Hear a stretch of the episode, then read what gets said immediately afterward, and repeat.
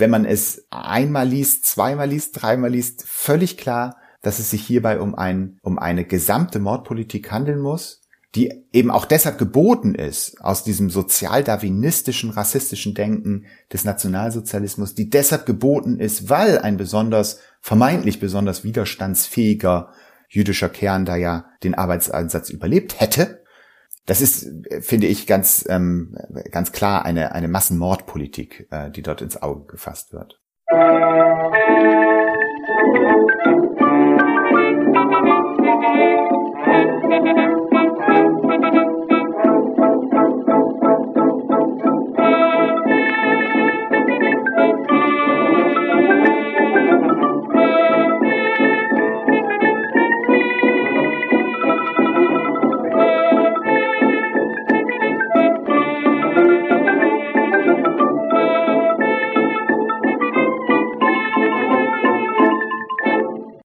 Diese Folge von Geschichte Europas erscheint ziemlich genau 80 Jahre nach dem besprochenen Ereignis, der sogenannten Wannsee-Konferenz vom 20. Januar 1942. Über die Abläufe, Inhalte, aber auch Rezeption und Erinnerungskultur dieser Konferenz, die eine zentrale Rolle im Holocaust einnimmt, spricht Eike Stegen von der Gedenk- und Bildungsstätte Haus der Wannsee-Konferenz in Berlin. Wer diese Folge am oder kurz nach dem Erscheinungstag hört, kann dann auch den erwähnten Fernsehfilm des ZDF bei seiner Erstausstrahlung sehen. Diese findet am 24. Januar 2022 um 20.15 Uhr statt. Der Film ist aber auch bereits ab dem Vormittag des 20. Januars in der Mediathek des ZDF zu finden und bleibt dort auch hoffentlich noch nach der Ausstrahlung lange zum zeitsouveränen Anschauen verfügbar. Das immer wieder in dieser Episode erwähnte Protokoll der Wannsee-Konferenz ist ebenfalls in den Shownotes verlinkt. In dieser Folge wird auch kurz die Aktion T4, also die Ermordung von Menschen mit Behinderung, erwähnt. Zu diesem Thema habe ich schon vor einiger Zeit eine Folge produziert. Diese findet ihr in den Shownotes verlinkt. Sollten in Zukunft weitere thematisch verwandte Episoden erscheinen, werde ich die Liste entsprechend aktualisieren. In den Shownotes findet ihr zudem Möglichkeiten, mich zu unterstützen oder Kontakt aufzunehmen. Über Feedback, Kommentare und Bewertungen auf den dort angegebenen Wegen würde ich mich sehr freuen. Empfehlt diesen Podcast gerne weiter. Er erscheint auf Spotify und als eigenständiger RSS-Feed für Podcatcher-Apps. Geschichte Europas ist Teil von Geschichtspodcasts.de, wo ihr viele weitere spannende Inhalte aus der Geschichte findet. Den Link dorthin findet ihr ebenfalls in den Show Notes. Herr Stegen ist hier zum ersten Mal zu Gast und stellt sich daher zu Beginn selbst vor und erläutert seinen Weg zum Thema Wannsee-Konferenz. Ich wünsche euch viele neue Erkenntnisse beim Anhören dieser Folge. Ich bin Eike Stegen und ich mache im Haus der Wannsee-Konferenz die Presse- und Öffentlichkeitsarbeit. Ich selbst bin Historiker. Ich habe in München und Berlin studiert und dann einen Masterstudiengang am Turo College in Berlin gemacht. Das ist gar nicht so bekannt. Ein amerikanisches äh, jüdisches College in New York haben die ihren Hauptsitz und die haben in Berlin eine, eine Dependance, wo man im Schwerpunkt zwar Wirtschafts- und äh, sonstige Wissenschaften studiert, aber die haben eben auch einen kleinen Seitenzweig Holocaust Communication and Tolerance. Das ist also ein Studiengang, in dem es auch aktiv um die Wissenschaftskommunikation und die Vermittlung des Holocausts geht. Ganz genau. Also in dem Studiengang geht es um die Vermittlung von Geschichte, sei es in der Literatur, sei es in Gedenkstätten und Museen, an Gedenktagen, in äh, den Medien, in der Presse. Also ein sehr breit aufgestellter, aber auch um das Faktenwissen über die äh, Verfolgung und Ermordung der europäischen Jüdinnen und Juden. Und äh, die Leute, die an, an diesem Turo College lehrten, waren damals der Leiter der Gedenkstätte Deutscher Widerstand in Berlin, der Leiter der Topographie des Terrors, ein sehr prominenter Historiker, der im Haus der Wannsee-Konferenz viel, viel unterwegs ist. Das heißt, das war ein, ein ganz äh, guter, sowohl von, von der Faktenlage her, wie auch von, wie auch von der Vermittlung dann und von der Vernetzung auch hinein in die Institution ganz, äh, ganz guter Studiengang. Das heißt also auch quasi ein Studiengang, der Sie dann auf den Job, den Sie jetzt haben, auch ideal vorbereitet hat. Wenn man so will, ja. Natürlich würde ich allen Menschen, die sich für eine Vermittlung an Gedenkstätten und Museen zum Thema Nationalsozialismus, zum Thema der Verbrechenskomplexe des Nationalsozialismus interessieren, immer empfehlen, selber an die Institutionen zu gehen und dort zu lernen. Learning by doing. Und das habe ich auch jahrelang gemacht. Ich war jahrelang freier Mitarbeiter, nicht nur in der Gedenk- und Bildungsstätte Haus der Wannsee-Konferenz, sondern auch am am sogenannten Holocaust-Denkmal, also dem Denkmal für die ermordeten Juden ähm, Europas, im Jüdischen Museum, im Deutschen Historischen Museum. Und äh, ich glaube, das ist, wenn man sich für die Vermittlung von Geschichte tatsächlich interessiert, immer noch besser als die Akademie. Ja, also das, was wir an der Universität, das, was wir in Seminaren lernen, muss sich dann immer in der Realität beweisen. Und Insofern ist das etwas, was ich äh, tatsächlich, ich bin jetzt 48 Jahre lang, äh, 48 Jahre alt, ähm, das, was ich äh, bereits seit 20 Jahren, also schon im Studium beginnend, mache, dass ich Bildungsarbeit an äh, Museen und Gedenkstätten mache. Dann würde ich jetzt vorschlagen, dass wir thematisch einsteigen. Wir sprechen heute über die Wannsee-Konferenz. Bevor wir darüber genauer sprechen, die findet am 20. Januar 1942 statt Ganz kurz noch erstmal zum historischen Hintergrund, in dem die stattfindet. Die ist ja ganz eng verbunden natürlich mit der nationalsozialistischen Ideologie und dem Antisemitismus, der da herrschte.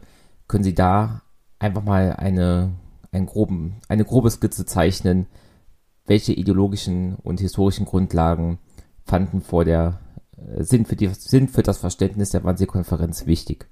Die Wannsee-Konferenz äh, schreibt sich ähm, mit einem Protokoll auch gerade in unsere Geschichte ein, in die Geschichte des, äh, des Antisemitismus. Ein Protokoll, das Adolf Eichmann äh, verfasst, um dessen Namen man ja überhaupt nicht herumkommt, wenn man sich mit der Geschichte der Verfolgung und Ermordung der europäischen Jüdinnen und Juden befasst. Adolf Eichmann ist also das, was er auch in der Geschichte des Holocaust insgesamt ist, also so etwas wie der Generalsekretär des Geschehens. Er ist ein ganz rangniederer Teilnehmer der Wannsee-Konferenz. Die anderen Männer, die da sitzen, sind im Rang höher, aber er führt eben das Protokoll. Und in diesem Protokoll macht er selbst in der Sprache des Nationalsozialismus, in der Sprache des Regimes darauf aufmerksam, wie die Wannsee-Konferenz eingebettet ist in eine Vorgeschichte der äh, antisemitischen nationalsozialistischen Judenpolitik. Und zwar geht er im Protokoll darauf ein, dass es ein Ziel nationalsozialistischer Politik gewesen sei, Juden aus dem Deutschen Reich zu vertreiben. Er benutzt das Wort vertreiben nicht. Er benutzt ein Zurückdrängen aus dem deutschen Lebensbereich und als Eskalationsstufe ein Zurückdrängen aus dem deutschen Lebensraum.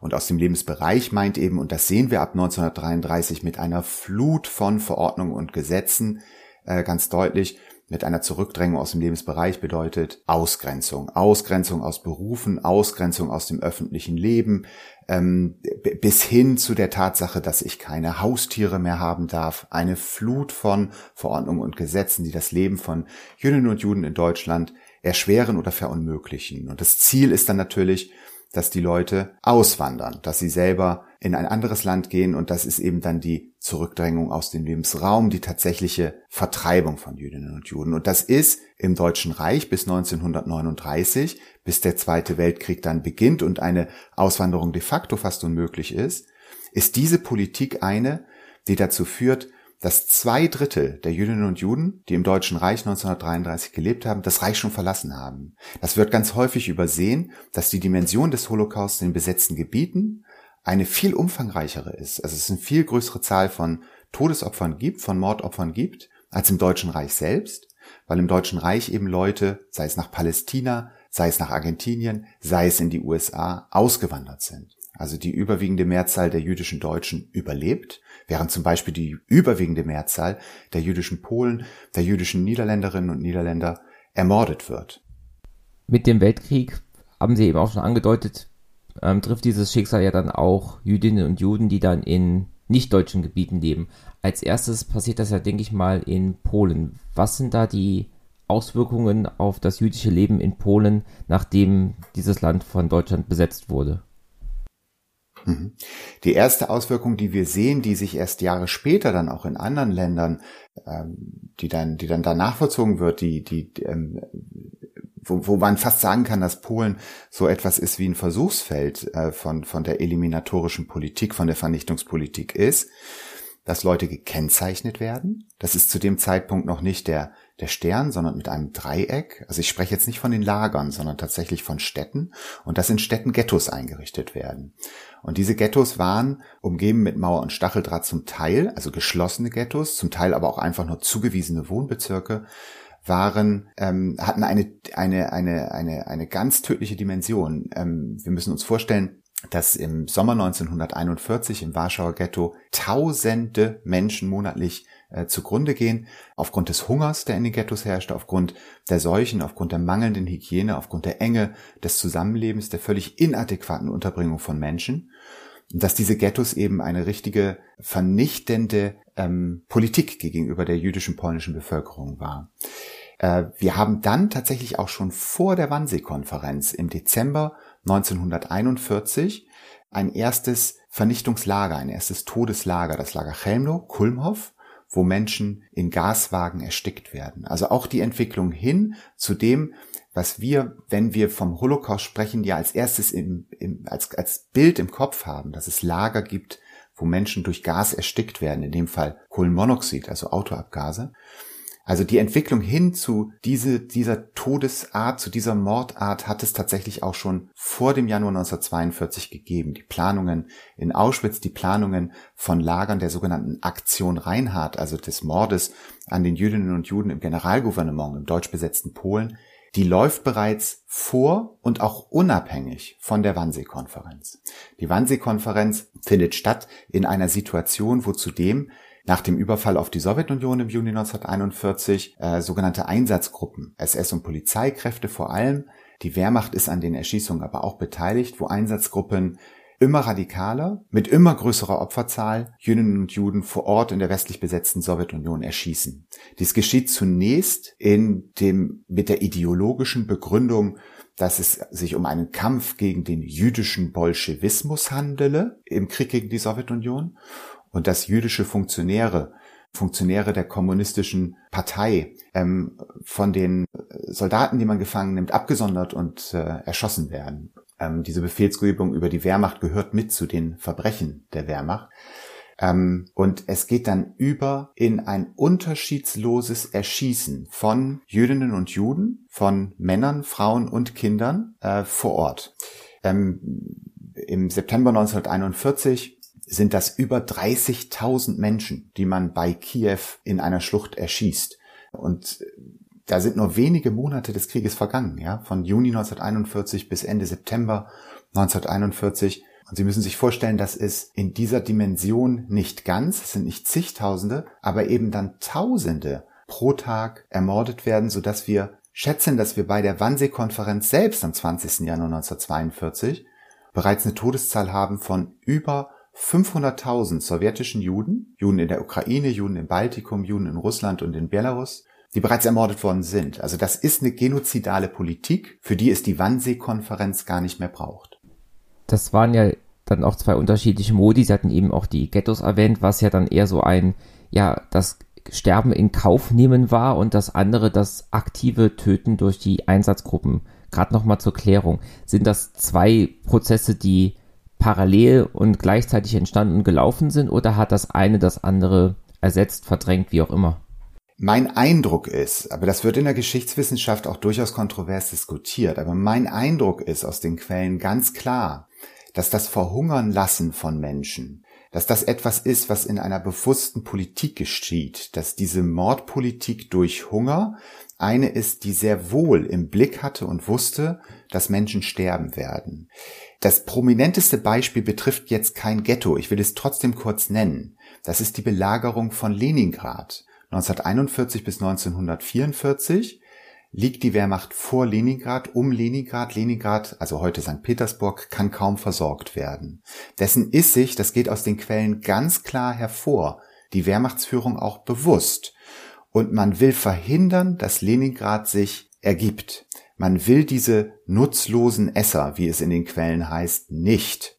Und also schließt man einen Ring und weiß, dass innerhalb dieses Ringens jetzt Hunderttausende verhungern werden. Und das geschieht dann auch. Also man schätzt, dass bis zu eine Million Hungertote in Leningrad zu verzeichnen waren. Das heißt, diese Politik, Leuten systematisch Lebensmittel zu entziehen, bestimmten Gebieten und sogenannten nutzlosen Essern ihre Verpflegung nicht zukommen zu lassen, das ist eine, die wird ganz bewusst betrieben. Wir haben in Deutschland das Verhungern sozusagen nur passiv, ja. Ich lasse jemanden verhungern. Ähm, Äh, Im im äh, Englischen ist das anders. Also in der englischen Literatur auch zu diesem Thema des Hungers und der Hungermordpolitik äh, kann man sagen, äh, starve somebody to death. Ja, ähm, das heißt, das Verhungern lassen ist da sozusagen eine, auch eine aktivische, im aktivischen Wortgebrauch. Ähm, und äh, das ist sozusagen kein Beiwerk eines schrecklichen Krieges, ja, das sozusagen, wie wir uns das vielleicht im Dreißigjährigen Krieg vorstellen, ein Kornfeld verbrannt ist und dann gibt es Hunger, sondern das ist eine ganz bewusste Politik äh, von SS und Wehrmachtsführung, das aus den besetzten Gebieten fürs Reich zu holen, was das Reich bedarf. Im dritten Kriegsjahr 1942, um das Trauma sozusagen des Ersten Weltkrieges, die ähm, äh, den, den Hungerwinter 1917-18, wo man im Reich von einer Million Tote während des Ersten Weltkrieges spricht, nicht nochmal stattfinden zu lassen. Ähm, insofern äh, würde ich Ihnen sanft widersprechen, wenn man da so eine, so eine Dichotomie macht. Das eine ist eine aktive Mordpolitik, das andere ist sozusagen etwas, was, äh, was verhungern lässt. Ähm, ich, ich würde da schon ganz gerüttelt Maß auch an Aktivität der, äh, derer sehen, die, die diese Mordpolitik ähm, gestalten. Ähm, dennoch, die, die tatsächlich die Radikalisierung äh, des Mordens, auch die Opferzahlen, sind ungleich höher als die Einsatzgruppen in der westlich besetzten Sowjetunion, äh, die Massenerschießungen äh, vornehmen. Ich sag nochmal, Einsatzgruppen plus Wehrmachtseinheiten, die an dieser Mordpolitik auch teilhaben. Jetzt haben wir den Blick bis jetzt komplett auf den östlichen Kriegsvorplatz ge gelegt. Sind ähnliche Dinge auch für die im Westen besetzten Länder, also Frankreich und Benelux, festzustellen? Ja und nein. Tatsächlich ist die Politik gegenüber der äh, gegenüber Mittelosteuropa und Südosteuropa eine ungleich blutigere, eine ungleich vernichtendere. Äh, wir sehen in Amsterdam, wir sehen in Paris keine solche Ghettobildung äh, mit abgeschlossenen Ghettos. Es werden Wohngebiete zugewiesen. Wir sehen diese Politik des Verhungernlassens weniger. Und wir sehen tatsächlich auch die Deportation in die Vernichtungslager etwas später. Sie datiert zum Beispiel im Westen Europas ab März 1942 erst nach der Wannsee-Konferenz. Was wir im Westen aber auch sehen, das Haus der Wannsee-Konferenz hat dazu eine ähm, äh, Ausstellung gemacht, eine Wanderausstellung gemacht, die ähm, äh, in Deutschland und in Frankreich geze gezeigt wird. Wir sehen in besetzten Frankreich zum Beispiel auch katastrophale Situationen in Lagern. Die südwestdeutsche jüdische Bevölkerung war bereits im Oktober 1940, das heißt vor den systematischen reichsweiten Deportationen ab Oktober 1941, die südwestdeutsche jüdische Bevölkerung war bereits im Oktober 1940 nach Südfrankreich verschleppt worden. Die Gauleiter in Südwestdeutschland hatten sich das als Aktion so in den Kopf gesetzt, in Absprache natürlich mit der Führung in Berlin. Und das Lager, in das sie wesentlich verschleppt werden, das Lager Gürs, so heißt unsere Sonderausstellung auch, Gürs 1940. Das Lager Gürs ist ein fürchterliches. Im äh, Lager Gürs äh, sterben über 1000 Menschen. Äh, aufgrund der Lebensbedingungen, die dort herrschen. Aber es ist eben kein Vernichtungslager wie das, das ich vorhin erwähnt hatte, Chelmno, Kulmhof, wo Menschen ähm, äh, in, in Gaswagen getötet würden. Äh, äh, das fürchterliche Schicksal dieser Menschen ist, dass sie dann aus Südfrankreich äh, zum Teil über äh, Paris, zum Teil aber auch direkt in die Vernichtungslager des Ostens äh, 1942 verschleppt werden. Also die Situation von Jüdinnen und Juden, zum Beispiel in Italien, zum Beispiel in Frankreich, sei es im besetzten oder unbesetzten Teil, sei es in äh, den Niederlanden und Belgien, ist etwas unterschieden vom zeitlichen Ablauf, aber der Furor, den Adolf Eichmann und seine Leute bei der Organisation der Deportationen anlegen, ist dann genauso gewaltig wie in Mittelosteuropa. In den Niederlanden haben wir eine für Westeuropa unvergleichlich hohe Zahl an, ähm, an Todesopfern. Wir sprechen von ähm, 104.000 niederländischen Jüdinnen und Juden, die ermordet werden. Das sind über 80 Prozent der jüdisch-niederländischen Bevölkerung. Und äh, insofern äh, unterscheiden sich im Hinblick auf das, was als Endlösung im nationalsozialistischen Sprachgebrauch bezeichnet wird, auf das, was das Ziel ist. Nämlich, und ich spreche jetzt auch wieder in der Nazi-Quelle, ja, etwas, was auch direkt zur Wannsee-Konferenz gehörig ist, ein Brief, den ein Teilnehmer später an die anderen Teilnehmer schreibt. In dem Ziel nämlich, den jüdischen Blutstrom aus dem Blutstrom der europäischen Völker auszuscheiden. In diesem Ziel unterscheidet sich die Politik dann im Ergebnis in Westeuropa überhaupt nicht von der Politik in Osteuropa. Das soll geschehen. Aber die Gewalt vor Ort, die würde ich sagen, ist in Benelux oder in Frankreich eine andere, als es sich 1941 bereits in Mittelosteuropa darstellt. Jetzt hatten Sie ja eben gesagt, dass man auch schon in den Kriegsjahren bis 41 eine genozidale Praxis hm. durchführte. Dennoch hat man sich ja dafür entschieden, dann diese Wannsee-Konferenz vorzubereiten und einzuberufen. Welche Beweggründe gab es dafür und wie ist das abgelaufen? Es gibt ähm, im August und September 1941 in der Führung in Berlin, da sind verschiedene Leute, die man benennen kann. Wir wissen das aus unterschiedlichen Quellen. Die äh, Tagebücher von Goebbels werden häufig in der Literatur zu Rate gezogen oder auch der Dienstkalender von Heinrich Himmler. Wir wissen, dass im August und September 1941 Gespräche in der Führung stattfinden über eine ähm, Verbringung, eine Deportation der jüdischen Bevölkerung des Reiches in den Osten. Ähm, damit verbunden ist dann zum Beispiel im September 1941 die Kennzeichnung der, der jüdischen Deutschen mit dem gelben Stern. Und tatsächlich beginnt dann im Oktober äh, 1941, ich sitze hier in Berlin, das ist der 18. Oktober 1941, ähm, es beginnen dann ab dem Oktober 1941 aus den deutschen Städten und Orten systematische, eben dann reichsweite Deportationen in den Osten. Dann tritt ein anderes Element hinzu, dass ähm, eine Absprache auf zentraler Ebene, eben innerhalb der Reichsregierung, nötig erscheinen lässt. Es gibt die Radikalisierung des Kriegsgeschehens dahingehend, als dass die USA in den Krieg eintreten. Der Krieg, so sagt Hitler am 12. Dezember 1941, ist zum Weltkrieg geworden. Also während er vorher jedenfalls aus europäischer, aus deutscher Sicht auf den Kriegsschauplatz Europa bezogen war, ist es nun einer, der weltumspannend ist.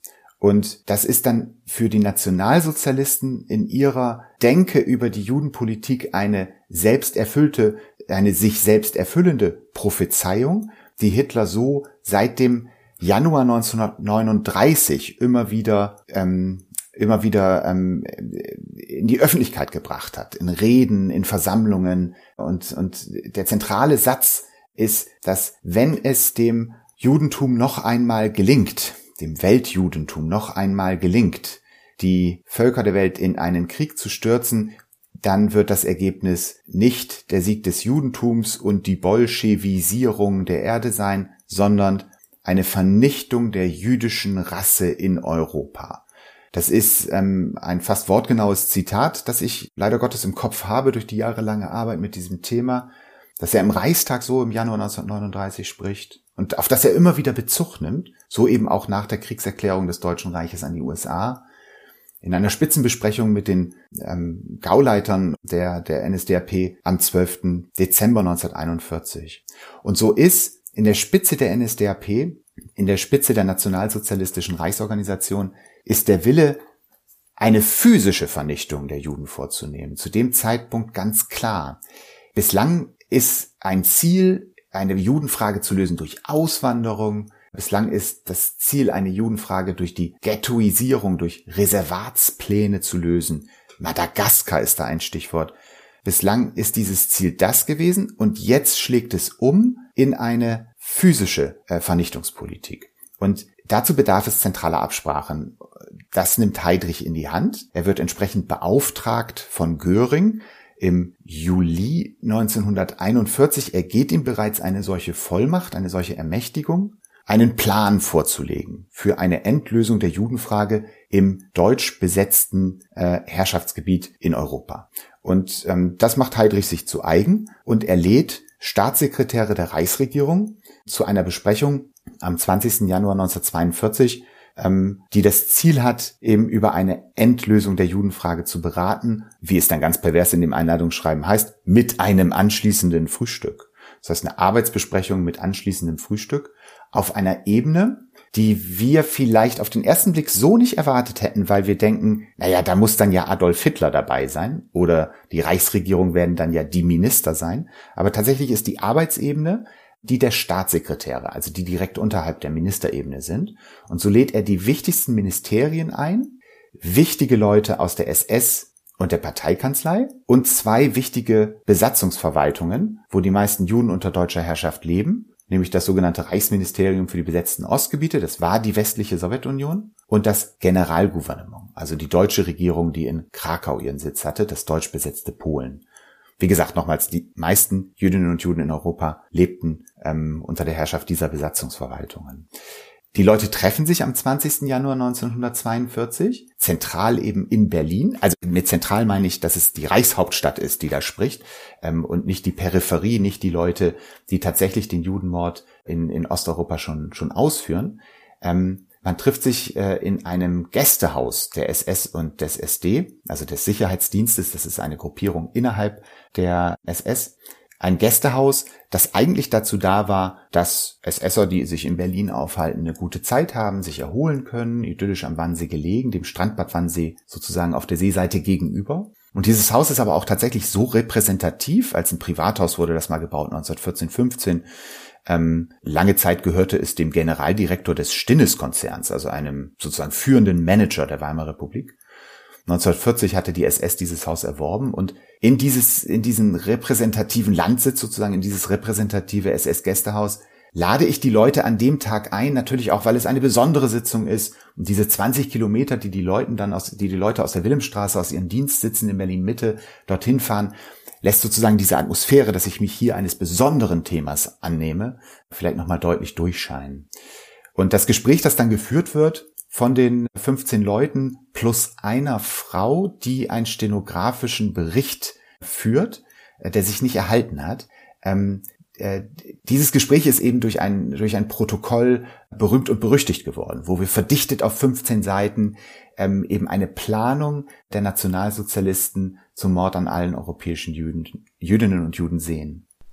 Man kann also ganz klar sagen, dass dieses Treffen die Koordination eines Völkermordes hatte. Also es war an dem Punkt schon klar, wir sind jetzt von der Idee der Deportation so weit abgerückt, dass es wirklich nur noch um die Koordination der Tötung der europäischen Juden geht. Ich lese das Protokoll so. Ich lese auch die Ereignisse bis zum Dezember 1941 so. Also für mich hat, wie ich das auch gerade ausführte, diese Hitler-Rede vom 12. Dezember 1941, äh, direkt einen Tag nach der Kriegserklärung an die USA vom 11. Dezember 1941. Äh, für mich hat die eine äh, für mich hat die eine, eine starke Wirkung. Das, was wir dann danach sehen, geht ganz klar hin zu einer physischen Vernichtung aller Jüdinnen und Juden Europas.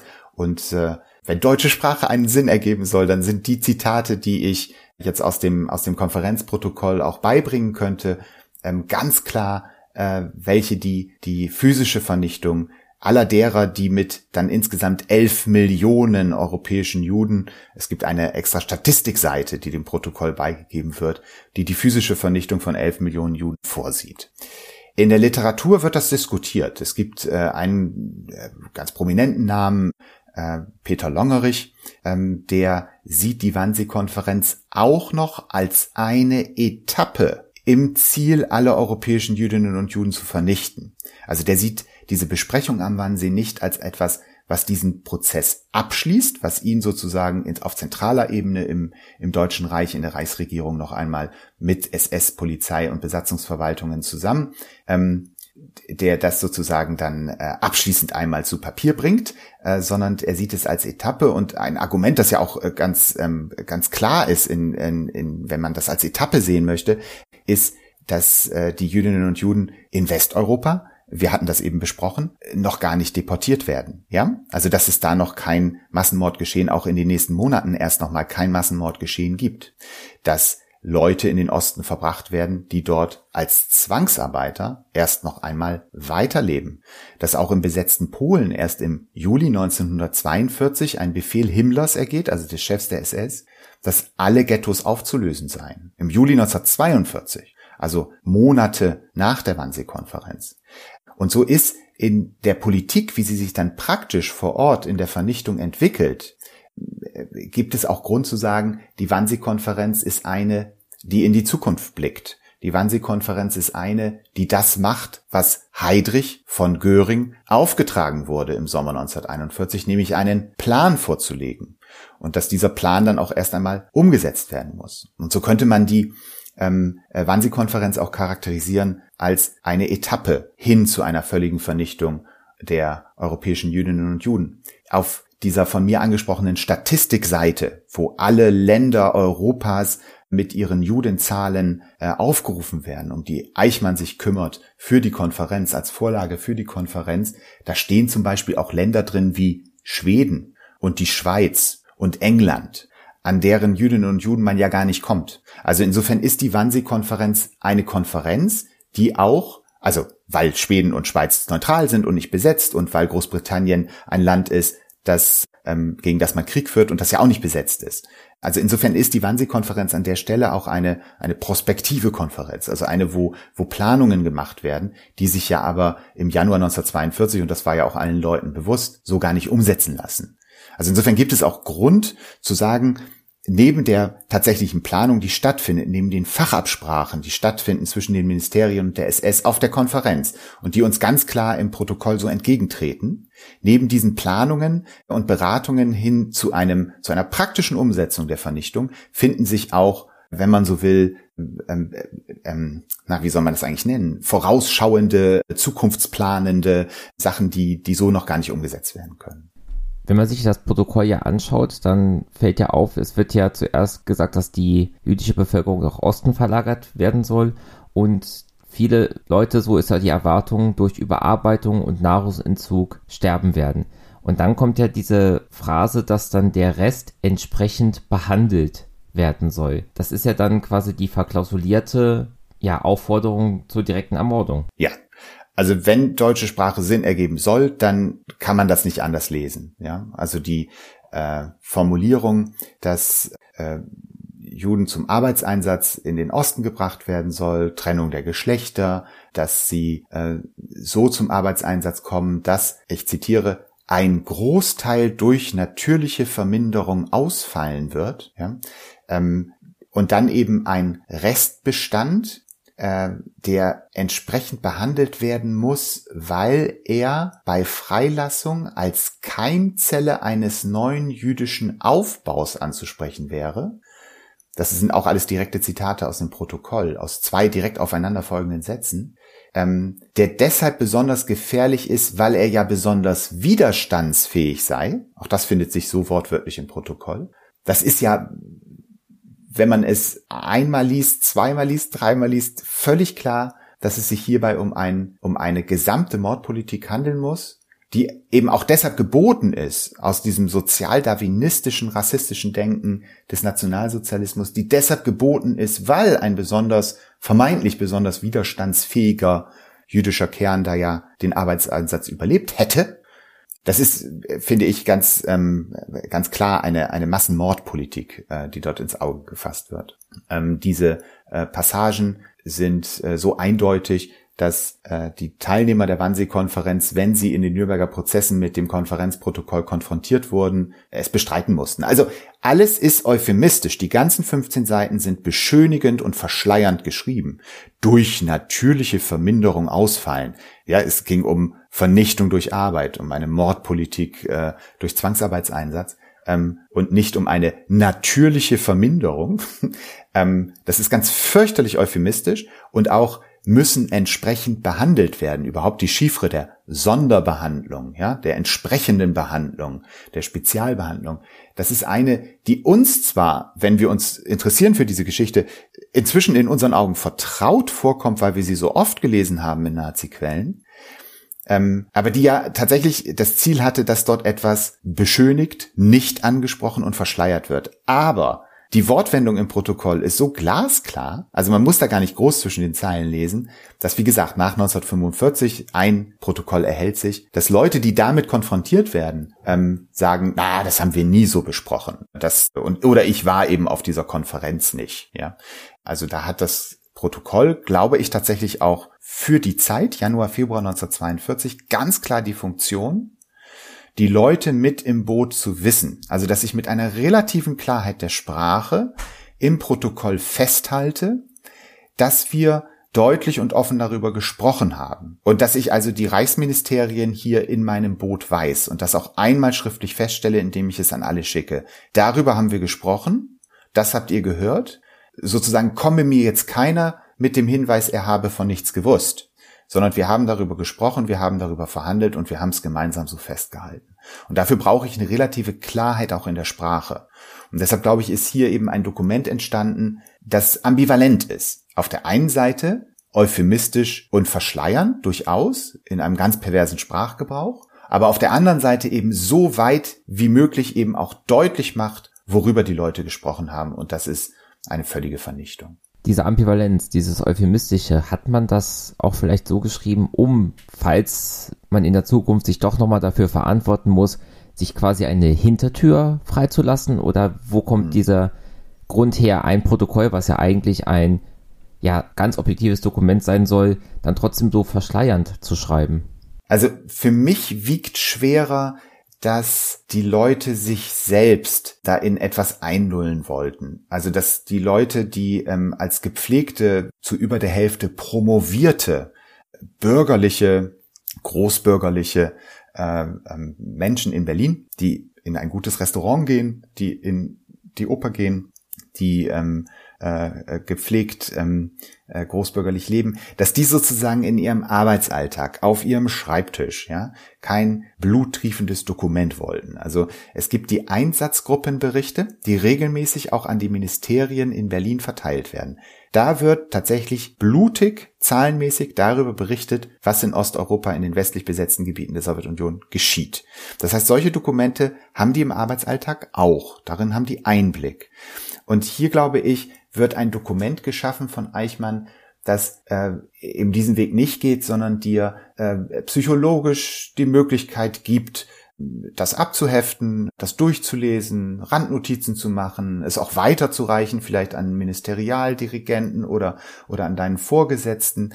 Ähm, und damit sozusagen, es gibt Folgebesprechungen der, der Wannsee-Konferenzen, Sprachgebaren für sich selbst zu finden, dass ein ähm, diese Sache äh, möglichst blutleer äh, verhandeln lässt.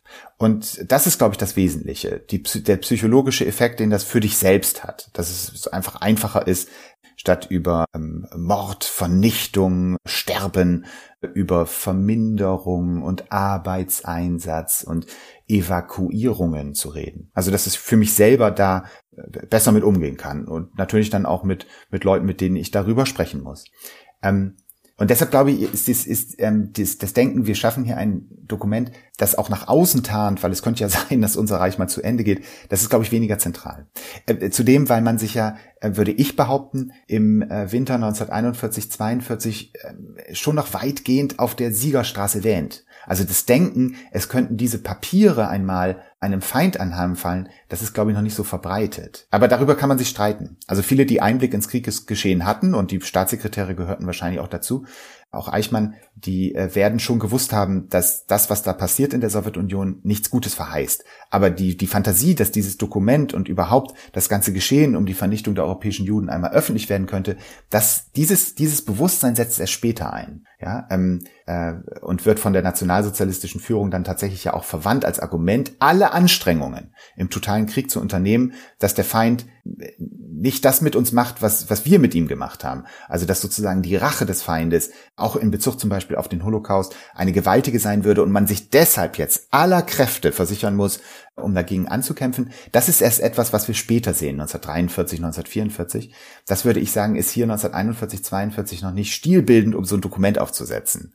Aber ähm, natürlich hat eine, eine euphemistische und tarnende Sprache auch immer die Funktion, nach außen zu tarnen. Das würde ich gar nicht abstreiten. Aber ich glaube, das Wichtigere ist, nach innen zu gucken. Also was macht diese Sprache mit dir als Konferenzteilnehmer? Was macht das mit dir ähm, im Gespräch mit deinen Untergebenen? Also ich finde, um es neudeutsch zu sagen, ein Wording für den Holocaust, dass ich dann eben auch in, in meinem Ministerium benutzen kann, mit den äh, Menschen, mit denen ich jetzt weiter zu diesem Thema arbeiten muss.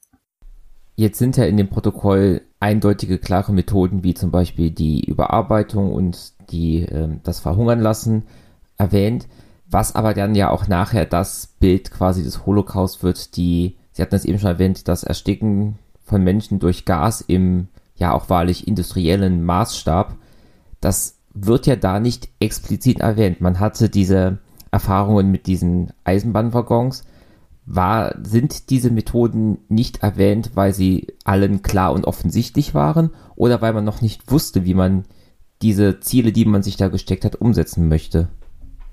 Letzteres. Also da würde ich ganz klar sagen, letzteres.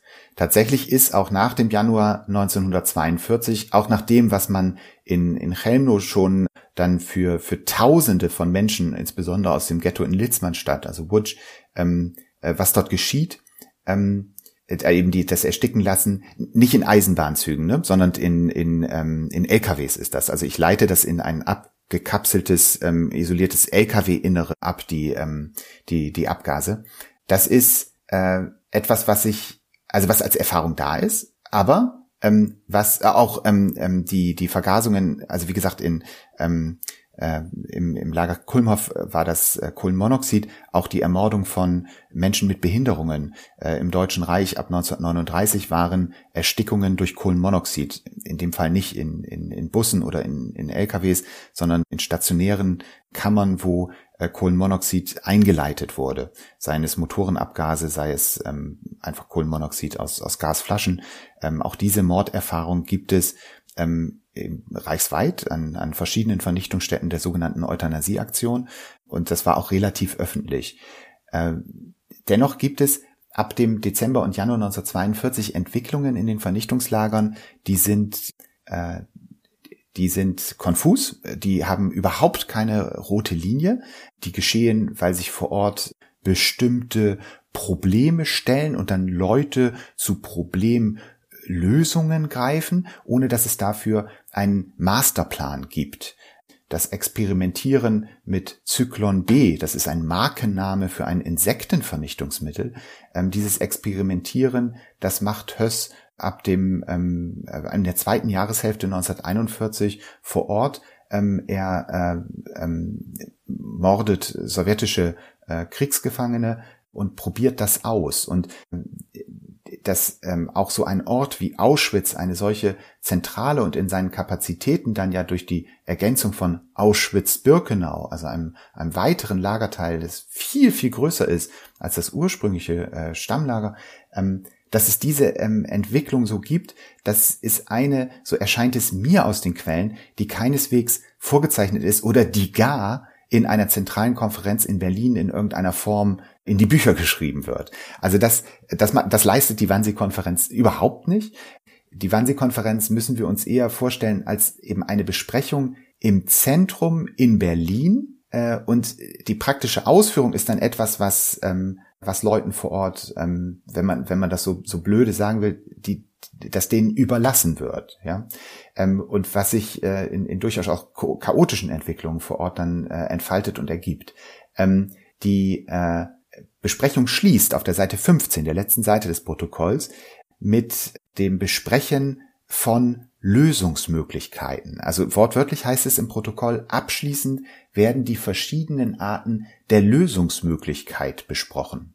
Und die Interpretation von Historikerinnen und Historikern ist an der Stelle natürlich, dass es sein könnte, dass die Mordpraktiker, die auch an der Wannsee-Konferenz teilnahmen, es gibt zwei Leute, die kommen aus dem besetzten Polen und aus dem besetzten Baltikum, die beide an Massenerschießungen teilgenommen haben, die beide wissen, wie die Entwicklung vor Ort, zum Beispiel hinsichtlich dieser Gaswagen oder hinsichtlich der Planung von den Mordlagern im besetzten Polen sind.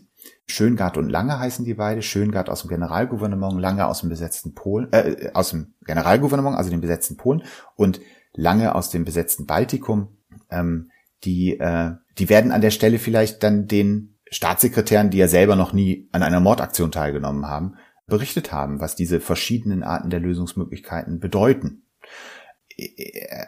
Kann sein, dass dann auch ganz konkret über Methoden gesprochen wird.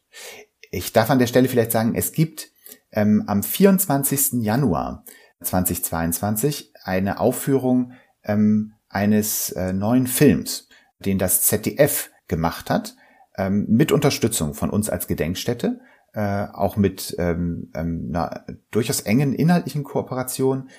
Der wird äh, um, um 20.15 Uhr im ZDF laufen, um eben an den 80. Jahrestag der Wannsee-Konferenz äh, zu erinnern. Montag, 24. Januar. Und in diesem Film wird als Abschlussdiskussion tatsächlich dann schon am Buffet beim Essen, sozusagen beim Schlussumtrunk, äh, wird ein Vorausblick gegeben. Also Eichmann referiert dort ausführlich auch über Orte wie Auschwitz. Und das haben wir, äh, die wir eben wissenschaftlich dem Haus der Wannsee-Konferenz verbunden sind, äh, kritisch diskutiert. Ob das tatsächlich im Januar 1942 so anzunehmen wäre. Ja? Ähm, dass man auf dieser Ebene auch, die wie gesagt auch gar keinen die, die Staatssekretäre sind ja in keiner Weise Mordpraktiker und haben über Mordverfahren auch überhaupt keine Ahnung, ähm, ob das tatsächlich einen so breiten Raum eingenommen hat. Wenn du einen Spielfilm zu dem Thema machst, dann ist es natürlich wichtig, äh, auch diesen Fakten Ausblick zu geben, ja, und äh, diese Mordorte zu erwähnen. Ähm, aber ich könnte mir vorstellen, dass das vielleicht auf der Wannsee-Konferenz einen viel geringeren Raum einnahm und dass die Leute darüber nicht in der Ausführlichkeit sprachen, wie das am 24. Januar in dieser Fiktionalisierung der Wannsee-Konferenz, die sich aber sehr eng an den Quellen orientiert, der Fall war.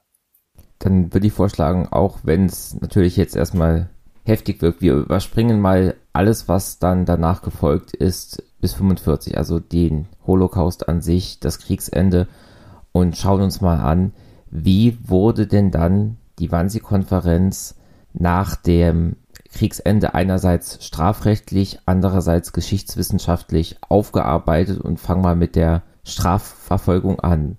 Wie ist es den Leuten ergangen, die da am 20. Januar 42 bei dieser Konferenz anwesend waren? Genau, ich nehme mir einfach mal beispielhaft drei Gruppen raus. Es gibt eine Gruppe, die stirbt bis 45, also die erlebt das Kriegsende nicht. Darunter natürlich der prominenteste, der der einlädt, Reinhard Heydrich, der im Juni 1941, Entschuldigung, der im Juni 1942 äh, Opfer einer tschechischen äh, Widerstandsgruppe wird. Und er ist gleichzeitig nämlich der amtierende Protektor von Böhmen und Mähren, also der, der die Regierung im besetzten Tschechien äh, leitet. Äh, ähm, er ist äh, die meiste Zeit in Prag und kommt auch zur Wannsee-Konferenz aus Prag. Also neben seiner Funktion der Leiter dieser ähm, sehr wichtigen SS-Organisation ähm, des, des Reichssicherheitshauptamtes zu sein, hat er eben diese äh, Funktion als, äh, ähm, als Leiter der Besatzungsverwaltung in Tschechien. Und er stirbt in sicherlich in dem prominentesten Attentat, das es im äh, deutschen Herrschaftsbereich in Europa gegen einen nationalsozialistischen Führer gab, äh, stirbt er im Juni 1942 die Vernichtung des Ortes Lidice, wo man einen der äh, Attentäter in Verbindung mitbringt, die Vernichtung dieses Ortes, die Ermordung der Bevölkerung, der Männer, Frauen und Kinder werden in Konzentrationslager überstellt, die zieht das nach sich und dieser Name von Lidice ist, glaube ich, auch, auch sehr bekannt. Also es gibt äh, eine Gruppe äh, von Männern, die das Kriegsende gar nicht erlebt. Dann gibt es eine ähm, Gruppe, die ähm, wird vor Gericht gestellt und zum Tode verurteilt. Ähm, jedoch keiner wegen der Wannsee-Konferenz. Ähm, ich nehme auch hier wieder den, äh, sondern wegen anderer Verbrechen, die sie während des äh, Krieges, ähm, äh, die ähm, während des Krieges geschehen sind, ähm, die sie zu verantworten hatten. Ähm, der einzige, bei dem tatsächlich die Wannsee-Konferenz sowohl im Prozess wie im Urteilsspruch dann eine wichtige Rolle spielt, ist Adolf Eichmann. Adolf Eichmann kann zunächst unter falschem Namen ähm, sich nach Argentinien absetzen. Ich finde es immer total interessant zu wissen, dass er aber erstmal 1945 bis 1950, also ganze fünf Jahre lang, auch im Deutschen Reich noch leben konnte oder in den besetzten Gebieten dann, längere Zeit in Niedersachsen. Äh, und dann eben 1950 aber nach äh, Argentinien unter einem falschen Namen äh, auswandert und ähm, dort vom israelischen Geheimdienst 1960 nach Jerusalem verbracht wird. Und in dem Prozess von Eichmann spielt die Wannsee-Konferenz zum ersten Mal vor Gericht eine wesentliche Rolle, weil er sich auch umfänglich zur Wannsee-Konferenz äußert. Das Protokoll der Wannsee-Konferenz 1947 gefunden spielt in den Nürnberger Prozessen bereits eine Rolle, werden Teilnehmer der Wannsee-Konferenz mit dem Konferenzprotokoll konfrontiert, aber Eichmann ist 1961 der Erste, der sich dazu auch wesentlich äußert. Und er tut das, weil er eben die Wannsee-Konferenz nutzt als ähm, Argument, er sei ein ganz kleines Rädchen in einem viel größeren Getriebe gewesen und ihn träfe persönlich keine Schuld, weil er nur auf Befehl gehandelt habe. Auf der Wannsee-Konferenz sei er nur der Protokollant gewesen. Er sagt wortwörtlich, auf der Wannsee-Konferenz sprachen die Päpste und ich habe nur Protokoll geführt. Ähm, und für die Wannsee-Konferenz ist das tatsächlich eine zweckdienliche also für seine Verteidigung ist die Wannsee-Konferenz eine zweckdienliche, ein zweckdienliches Ereignis. Das ist eine zweckdienliche Quelle, das Protokoll, weil er tatsächlich da der rangniederste Teilnehmer war und nur das Protokoll geführt hat. Das erhält aber nicht wirklich seine Rolle, die er als Generalsekretär in der Verfolgung und Ermordung der Europäischen Union gespielt hat. Also der Eichmann-Prozess ist sicherlich die prominenteste äh, Nachkriegsverhandlung des, äh, der Wannsee-Konferenz mit gewesen. Im Eichmann-Prozess dreht es sich um viel mehr, ne? aber die Wannsee-Konferenz findet darin eben statt. Und in den Prozessen, die ansonsten geführt wurden, gegen die, die ähm, an der Wannsee-Konferenz teilnahmen und die ja daran teilnahmen, weil sie hohe Funktionen in der Reichsregierung hatten, ähm, die sonstigen Prozesse sind völlig unbefriedigend. Also sie, äh, sie, sie, sie erzählen uns nichts über den Hergang der Wannsee-Konferenz, über ähm, die Besprechung an sich, äh, die Aussagen, die die äh, Teilnehmenden dazu machen, sind ähm, äh, sind typisch geprägt von der vermeintlichen Amnesie, die NS-Täter nach 1945 befällt. Man kann sich an kaum etwas erinnern oder eben äh, ganz aktiv äh, wird geleugnet und gelogen. Der Vertreter des äh, Innenministeriums sagt in, Nürnberg, das ist der sogenannte Wilhelmstraßenprozess gegen die Vertreter des ähm, äh, der Reichsregierung. Die ähm, Staatssekretäre kommen, äh, so sie noch leben, in einen Automatic Arrest. Das heißt, man geht davon aus, dass äh, die sowieso vor Gericht gestellt und abgeurteilt werden müssen und also werden sie ähm, in eine Untersuchungshaft genommen. Und äh, so sind also die Staatssekretäre, derer man noch habhaft wird, in Haft und warten auf ihren Prozess. Und dazu gehört zum Beispiel Wilhelm Stuckert, ein sehr prominenter Vertreter, der Staatssekretär im Innenministerium ist. Der Name Stuckert ist verbunden mit dem Namen Globke. Stuckert-Globke war der wichtigste Kommentar zu den Nürnberger Rassegesetzen, also sozusagen zum antijüdischen Grundgesetz des, äh, des Dritten Reiches. Globke wird dann später Leiter des Bundeskanzleramtes unter Bundeskanzler Adenauer. Ihm vorgesetzt ist, wie gesagt, der Staatssekretär äh, Stuckert im Reichsinnenministerium. Und Stuckert wird äh, 1947 ähm, mit dem Konferenzprotokoll dann konfrontiert, das äh, gefunden worden ist, und er sagt, hätte man so über die Verfolgung und Ermordung der europäischen Juden gesprochen, wie Eichmann es da im Protokoll festgehalten hat, natürliche Verminderung, der Rest muss entsprechend behandelt werden, hätte man so darüber gesprochen, dann würde er sich doch wohl noch daran erinnern. Und das könne also gar nicht sein, weil ähm, äh, so habe man äh, nicht darüber gesprochen. Und das, was Eichmann da aufgeschrieben hat, das ist Eichmanns Fantasie. Er habe so ein Protokoll nie gesehen. Und er kann das sagen, weil eben alle Dienststellen, die an der Wannsee-Konferenz beteiligt sind, also die Ministerien, SS-Polizei und die Besatzungsverwaltungen, die äh, 30 Exemplare, die es einmal gab, vernichtet hatten. Ähm, es gibt nur ein erhaltenes Exemplar, das aus dem Auswärtigen Amt. Diese Akte zur Endlösung der Judenfrage ist komplett erhalten. Und so können die Leute äh, sich vor Gericht winden.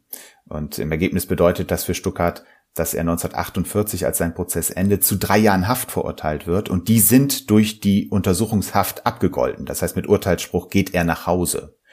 Und äh, auch kein anderer Konferenzteilnehmer ist äh, zu einer beträchtlicheren Haftstrafe verurteilt worden. Ich will noch einen kurz herausgreifen, der landet ein, äh, der leitet ein anderes SS-Hauptamt, Otto Hofmann. Otto Hofmann leitet das Rasse- und Siedlungshauptamt. Wegen verschiedener Verbrechenskomplexe, die er zu verantworten hat, ähm, wird er zu 25 Jahren Haft verurteilt. Nicht wegen Teilnahme an der Wannsee-Konferenz, sondern wegen seiner Verbrechen als Leiter des Rasse- und Siedlungshauptamtes.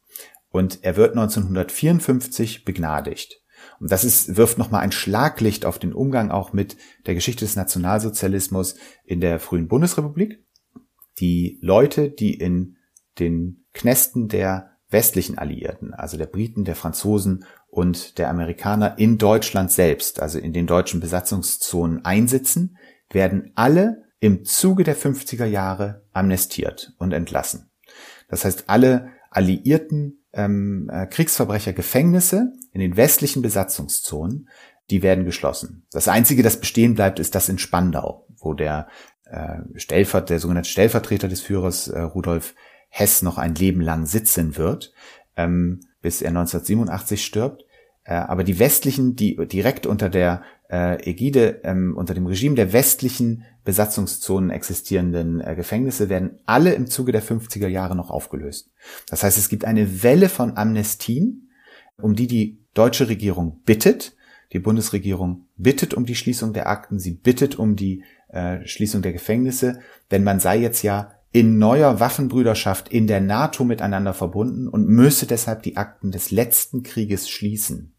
Es seien ähm, äh, sogenannte Kriegsverurteilte, die dort in den Gefängnissen säßen.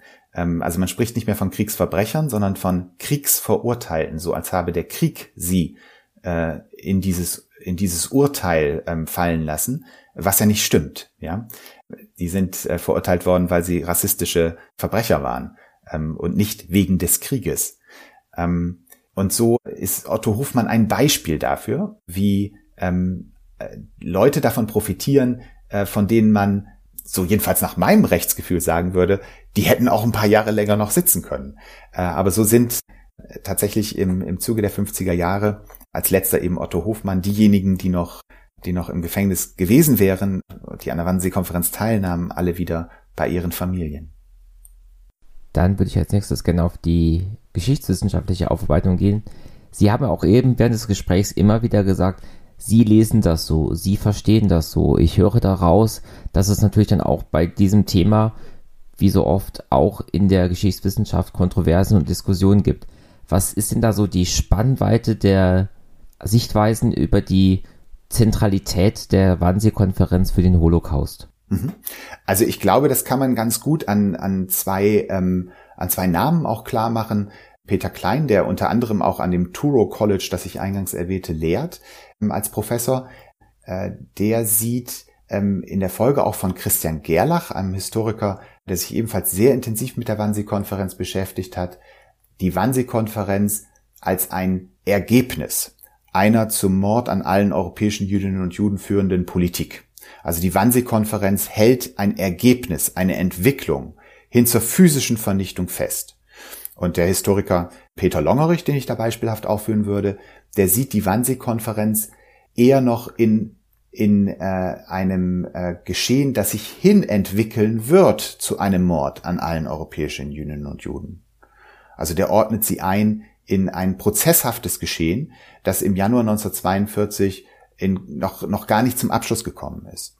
Ähm, es äh, ähm, sind dies meines Erachtens ganz, ähm, also ich finde, dass, dass diese, ähm, diese Debatten erkenntnisfördernd sein können. Also wir bemühen uns sozusagen, Quellenmaterial dann zu kontextualisieren, es zu lesen, es zu bewerten und damit natürlich auch die Wannsee-Konferenz in einen Kontext zu stellen. Die von mir jetzt erwähnten, Christian Gerlach oder Peter Klein oder, oder, oder Peter Longerich, würden aber die zentrale Bedeutung der Wannsee-Konferenz in keiner Weise in ihren Kontextualisierungen in Abrede stellen. Ne? Also du könntest ja sagen, wenn die Wannsee-Konferenz nur ein Ergebnis abrundet, dann sind die entscheidenden Sachen vorher passiert, was diese Leute dann bei einem Frühstück am 20. Januar 1942 noch besprechen. Naja, sei es drum. Also die Entwicklung hätten wir sowieso gesehen. Ich hatte das eingangs gesagt. Die ähm, Entwicklung auch der Planung dieser fürchterlichen Lager der Aktion Reinhardt, also die Todeslager von Sobibor, von Belzec, von Treblinka, die hätten wir sowieso gesehen. Dazu brauchtest du gar nicht mehr am 20. Januar 1942 eine Wannsee-Konferenz. Die hat sich mit diesen Lagern auch gar nicht beschäftigt. Die Einsatzgruppenmorde, die sehen wir sowieso schon. Also sozusagen, dann, dann könnte man ja die Bedeutung der, der Konferenz, der Wannsee-Konferenz 20. Januar, wenn ich sage, das fasst dann ein Ergebnis zusammen, schwächer sehen. Man könnte die Konferenzbedeutung auch schwächer sehen, wenn man sagt, naja, sie ist nur eine Etappe in einer ganzen Abfolge von, von ähm, Konferenzen. Aber das würden also ähm, die, die zentrale Bedeutung der Wannsee-Konferenz arbeiten trotzdem alle heraus. Und die besteht darin, dass wir tatsächlich im Zentrum von Berlin auf Ebene der Reichsregierung in einer Kabinettsersatzsitzung dieses zentrale nationalsozialistische äh, Politikelement, nämlich die Vernichtung aller europäischen Juden, dass wir die dort verhandelt sehen. Ähm, das gab es äh, für die äh, massenhafte Ermordung, äh, für die genozidale Politik gegenüber Sinti und Roma nicht. Eine solche äh, Konferenz äh, gibt es gegenüber ähm, anderen, die als nicht zur Volksgemeinschaft gehörig definiert werden, nicht. Also das ist schon eine zentrale Bedeutung, die uns auch nochmal herausarbeitet, wie wichtig dieser Wesenskern der antisemitischen Vernichtungs, des antisemitischen Vernichtungswillens war. Und ähm, ich will vielleicht noch ergänzen, ähm, die äh, Bedeutung eben auch gerade dieses Gremiums der Staatssekretäre zeigt sich darin, dass Hitler seit Februar 1938 keine Kabinettssitzung mehr machte. Das heißt, das, was wir normalerweise in einer zivilen Reichsregierung sehen würden, dass sich ein Kabinett von Kanzler und Ministern trifft, das hat es ab Februar 1938 gar nicht mehr gegeben. Das heißt, die Ebene derer, die als Staatssekretäre dann dieses, ähm, dieses Kabinett ersetzen, ist ganz zentral für die, äh, für die nationalsozialistische äh, Reichsorganisation. Und deshalb ist diese Konferenz eben von so zentraler Bedeutung. Und weil sie von so einer zentralen Bedeutung ist, gibt es ja auch das Haus der Wannsee-Konferenz und die damit zusammenhängende Erinnerungskultur. Könnten Sie da auch noch kurz die Geschichte Ihres eigenen Hauses skizzieren? Sie haben eben schon angefangen, aber vor allem nach 1945. Wie entwickelte sich diese Bildungs- und Gedenkstätte, die wir heute haben? Ja, die, äh, das Haus ähm, wird gebaut 1914, 15. Es hat einen ähm, äh, Besitzerwechsel dann 1921 und 1945, dann 1940 kauft die SS das Haus und 1945 sind zunächst Alliierte im Haus. Dann ist sie eine kurze Zeit eine sozialdemokratische Bildungsinstitution, das August Bebel Institut ist dort Gast und ab 1953 ist sie dann jahrzehntelang in der Funktion eines Schullandheimes. Berlin, dann alsbald auch umgeben von Mauer und Stacheldraht, hat für die Westberliner Schülerinnen und Schüler aus, aus äh, Innenstadtbezirken eben in den Außenbezirken von Westberlin Schullandheime unterhalten. Und das äh, Haus der Wannsee-Konferenz ist das Schullandheim für den Bezirk Neukölln. Und in einer sozialdemokratisch regierten Stadt in der Stadt von Willy Brandt, ja, der als äh, Antifaschist ja angefeindet wird, dass er im Ausland war, dass er mit den Gegnern paktiert hatte, äh, der sich rechtfertigen muss, dass er äh, im Exil war.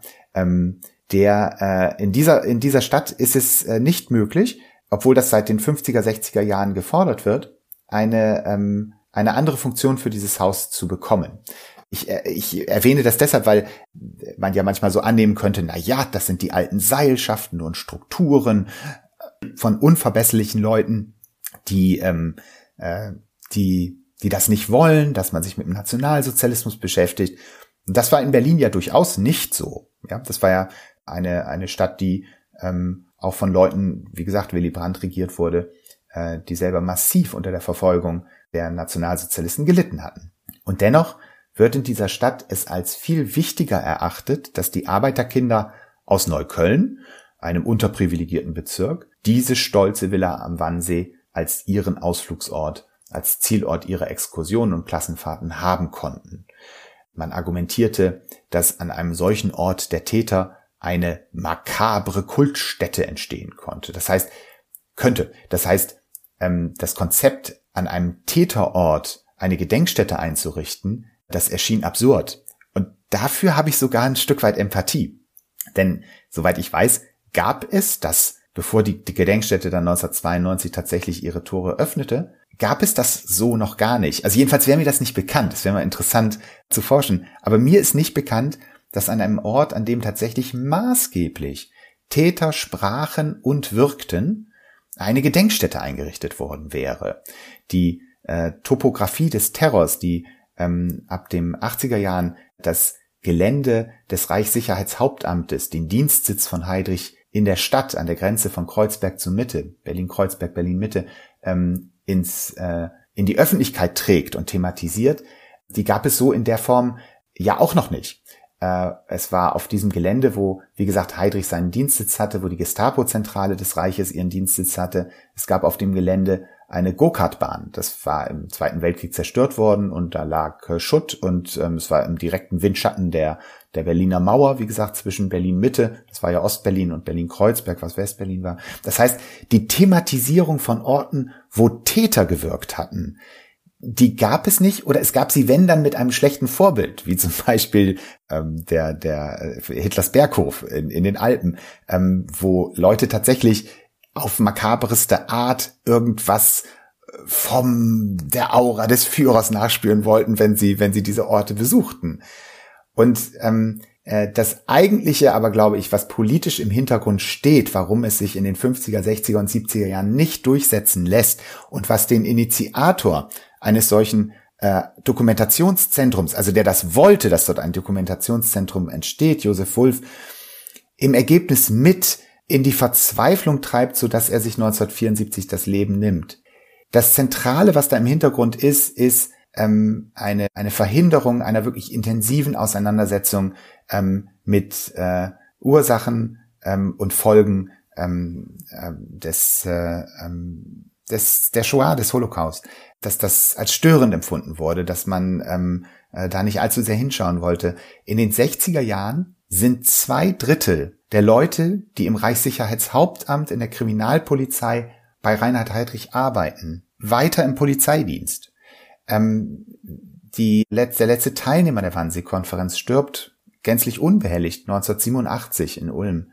Ähm, es, es ist so viel in der ähm, Bundesrepublik in den 50er, 60er und 70er Jahren ähm, im Argen äh, unaufgearbeitet. Es, es liegt und niemand fasst es an, dass so ein Haus, das sich dann tatsächlich auch als ein solcher Ort, das Fragen stellt und Fragen würden dann zu Antworten führen, dass das als störend gesehen wird.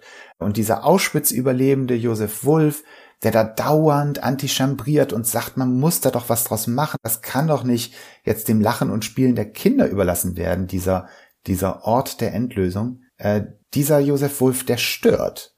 Ähm, und äh, es gilt jetzt zusammenzustehen. West-Berlin ist Frontstadt äh, gegen, gegen den Bolschewismus und Kommunismus. Und ähm, äh, das, was, was der da will, äh, ist, ähm, ist störend. Und ich glaube, das ist das Wesentliche, was dazu führt, dass eben tatsächlich erst in den 80er, in den 90er Jahren Leute mit dieser Forderung einer intensiveren, reflektierteren Aufarbeitung von NS-Verbrechen durchdringen und solche Orte dann auch zu Gedenkorten werden. Wie gesagt, die Topografie des Terrors in den 80er Jahren, das Haus der Wannsee-Konferenz dann 1992. Dann hatten Sie ja von 2006 bis 2020 eine Dauerausstellung, die jetzt dann geändert wurde. Äh, was wurde im Vergleich zur alten Dauerausstellung geändert und warum gab es eine neue? Die wesentliche Änderung betrifft, glaube ich, die Menge an Text.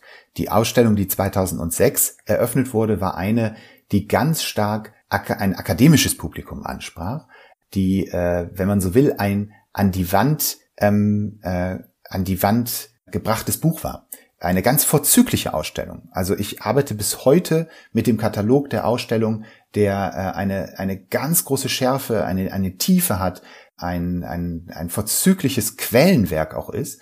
Und ich kann sozusagen allen nur empfehlen, in diesen Katalog zu schauen und auch mit diesem Katalog zu arbeiten. Und unsere Erfahrung aber war über die Jahre hinweg, dass die Leute ähm, dieses, diese Ausführlichkeit, dass die dem gar nicht folgen konnten ähm, und dass die Verweildauer zum Beispiel in der Ausstellung ähm, viel kürzer war als das, was als das, was die Ausstellung an Ausführlichkeit bot. Ähm, und äh, unser Bestreben äh, mit mit der neuen Dauerausstellung, die zum 20. Januar 2020 dann eröffnet hat, die, das ist, die Leute wieder stärker äh, in die Ausstellung einzuladen, indem die Menge und die Schwierigkeit auch des Textes reduziert wurde. Wir versuchen in einer klaren Sprache die Leute durch die Ausstellung zu führen, ähm, indem wir eine Aussage in einen Satz packen, nicht so viel verschachtelte Sätze machen, die die Zahl der Sätze pro Objekt und pro Erklärtext begrenzen.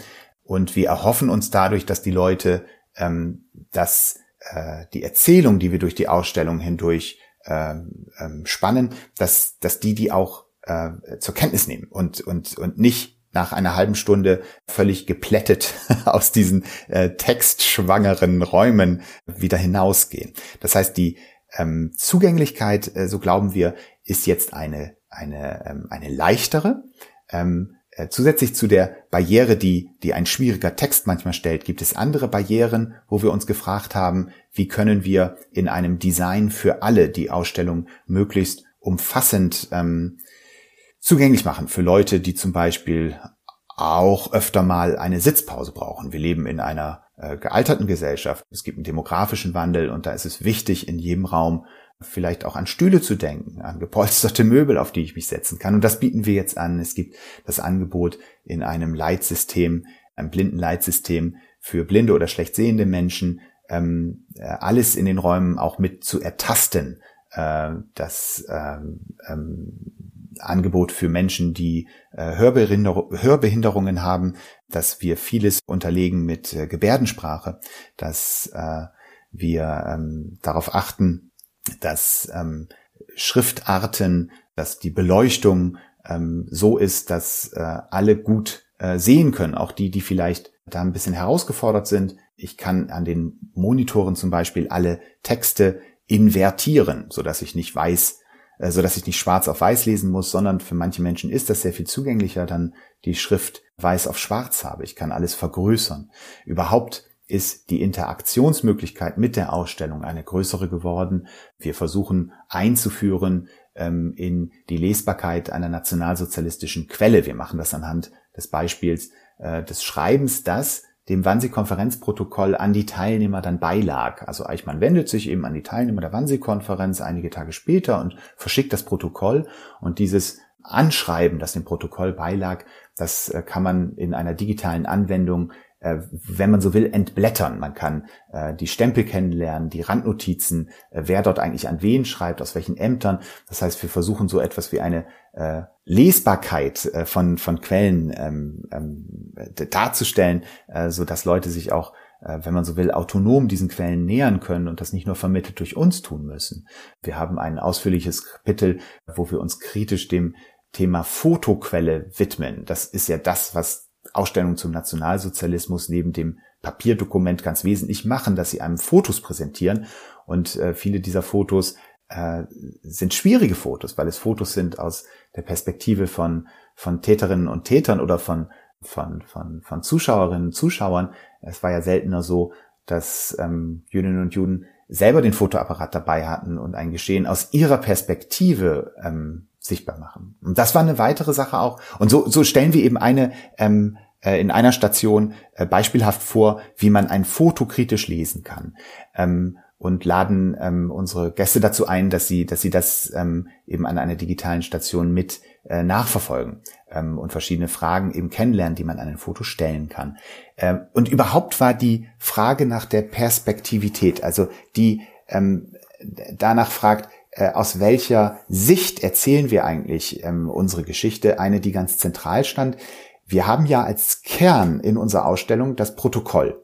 Und dieses Protokoll ist äh, Täterperspektive pur. Ja, also auf 15 Seiten verdichtet mit zum Teil richtig schwieriger und, und ekliger Sprache ein, ähm, ein Dokument der Täter. Und wie brechen wir das eigentlich auf? Äh, wie bringen wir zur Geltung, ähm, die zwölf Millionen Jüdinnen und Juden in Europa, die verfolgt wurden, äh, die sechs Millionen, die ermordet wurden, ähm, deren Angehörigen und Familien, wie bringen wir zur Geltung die, die Gefühle, die Sprache, die Geschichten der äh, Menschen, die in die Flucht geschlagen wurden, ähm, die dauerhaft massiven Schaden an dieser Geschichte genommen haben. Wie bringen wir diese Stimmen ein, ähm, ohne dass wir sie nur als Stimmen einbringen, der passiv Verfolgten. Also wie hören wir eigentlich eine jüdische Perspektive auf die Verfolgung und Ermordung, ähm, die nicht nur als eine Reaktion auf, auf die Verfolgung zu lesen ist,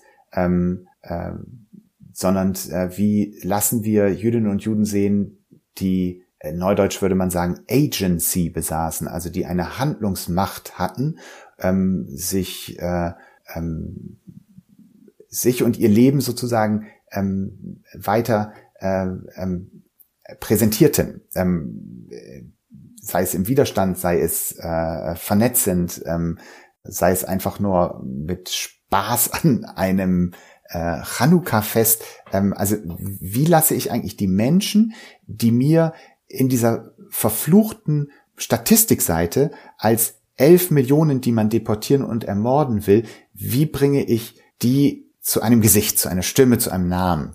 Ähm, das war eine Aufgabe, die, die sich die Ausstellung, die am 20.01.2020 äh, eröffnet hat, äh, auch ganz wesentlich widmete. Gab es denn schon erste Rückmeldungen, ob diese Ideen, die Sie sich da gemacht haben, auch positiv aufgenommen wurden? Mhm. Also wir haben äh, derzeit und, und mit der Eröffnung der neuen Dauerausstellung auch schon ein bisschen davor ähm, sind wir stärker eingestiegen in, in die Besucherforschung und wir hoffen, dass wir äh, da alsbald auch Ergebnisse haben. Das ist aber alles durch Corona jetzt äh, fürchterlich verzögert. Also die ähm, Ausstellung eröffnete, wie gesagt, Januar 2020 und im März 2020 ging sie in den, in den Lockdown bis, bis Mai und dann gab es den zweiten Lockdown ab Anfang November bis Mai 2021. Also fürchterlich lange war die Ausstellung jetzt gar nicht begehbar. Und dementsprechend ähm, ist das mit den Rückmeldungen schwierig. Die Rückmeldungen bislang äh, sind durchaus positiv, auch die, die direkt zu der Eröffnung im Januar 2020 äh, gemacht wurden. Äh, es gibt auch kritische Stimmen, wir dokumentieren das im Pressespiegel auf unserer Webseite, aber insgesamt sind die Rückmeldungen recht positiv. Kritische Rückmeldungen, weil das etwas oberflächlich wirkt oder was, in welche Stoßrichtung gehen die? Also es gab eine ähm, Rückmeldung, die, ähm, die ganz spannend zu lesen ist ähm, in der jüdischen Allgemein. Die Autorin hat äh, zur Eröffnung der Ausstellung im Januar 2020 ähm, sehr stark in Frage gestellt, warum das Thema, zu dem ich jetzt auch viel geredet habe zum Schluss, der Inklusion ein so wichtiges im Haus der Wannsee-Konferenz wäre und ob man sich in der Ausstellung nicht eher anderen Themen ähm, verstärkt hätte widmen können. Die Ausstellung ist jetzt wahrnehmbar eine, die eben alle einlädt. Und das ähm, nennen wir auch äh, in unserer Öffentlichkeitsarbeit so das Design für alle. Und ähm, äh, sie stellte in Frage, ob das an dem Ort, das, ob das ein, ein, ein wichtiges Ding ist, was, ähm, was es zu gestalten gäbe. Ich denke ja, aber das ist, das ist etwas, was äh, zum Beispiel in, in diesem Artikel äh, recht stark zum Tragen kam. Also inwiefern äh, das ein Kernanliegen äh, einer äh, Gedenkstätte zum ähm, Mord an äh, den europäischen Juden und Juden sein muss, äh, sich insbesondere mit dieser äh, Frage der barrierefreien Zugänglichkeit verstärkt zu beschäftigen.